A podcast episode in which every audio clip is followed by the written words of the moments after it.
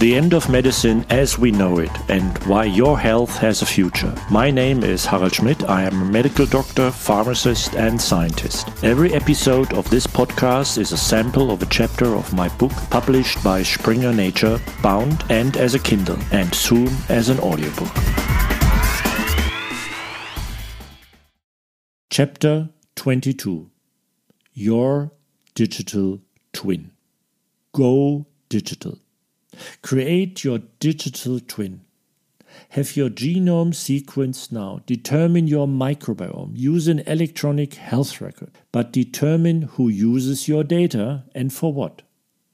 I consider the term and function electronic health record more attractive and important than the more commonly used term electronic patient record. The latter suggests that this tool only becomes relevant to you when you are sick that is, become a patient. This does not do justice to the much greater importance of digitization in the prevention and avoidance of illness. Electronic health record expresses this goal much better and also collects much more data, namely, if you ever get sick, but also genome, microbiome, exposome, and so on.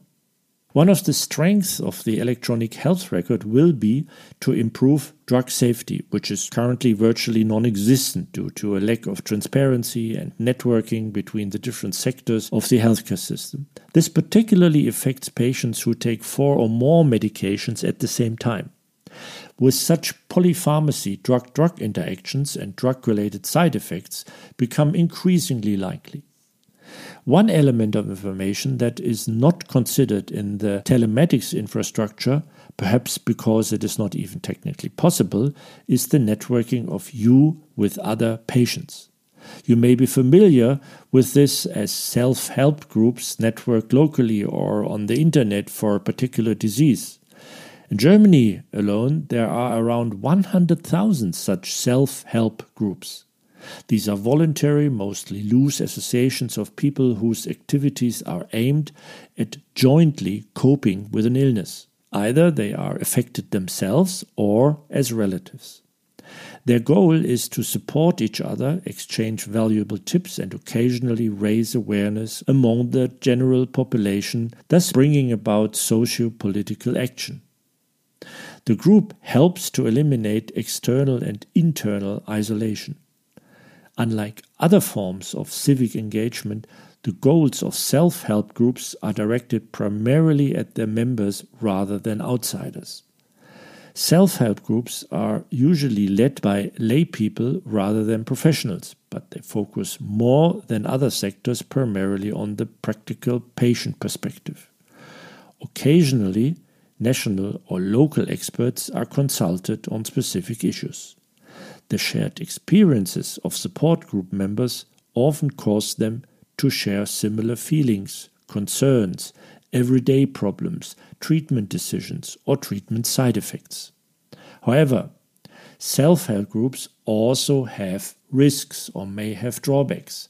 Effective groups generally depend a great deal on the particular facilitator who should help to avoid conversations or written communications in online groups being dominated by complaining and negativity, breaking confidentiality, disseminating inappropriate or non evidence based medical advice. It is also easy for local support groups, especially in small towns, to be too small in size, so that there is a lack of continuity or experience whereas networking of many small local support groups could overcome this problem. For this reason, online support groups have been created when you just have time similar to a social network. It may be the only option for people who don't have local support groups, and it offers a higher level of privacy or anonymity, as well as access to more resources and information. For example, a patient in Munich may have a crucial tip for a patient in Hamburg, which would never have happened in any other way because the two would have never met. Also, experts are more likely to join a single online group than dozens of small regional groups. So, my tip number three for you again, go digital. In any case, in the form of the electronic patient file, or better yet, additionally by means of electronic health records, which are primarily intended to serve prevention before you become a patient. Although the market is still somewhat confusing, the most convincing solutions will soon become apparent. My tip here remains the health apps of smartphones themselves and network as a patient is another dimension, either locally or online. Use a medication plan that you can understand and, as an older patient, adjust your medication in consultation with your doctor and pharmacist.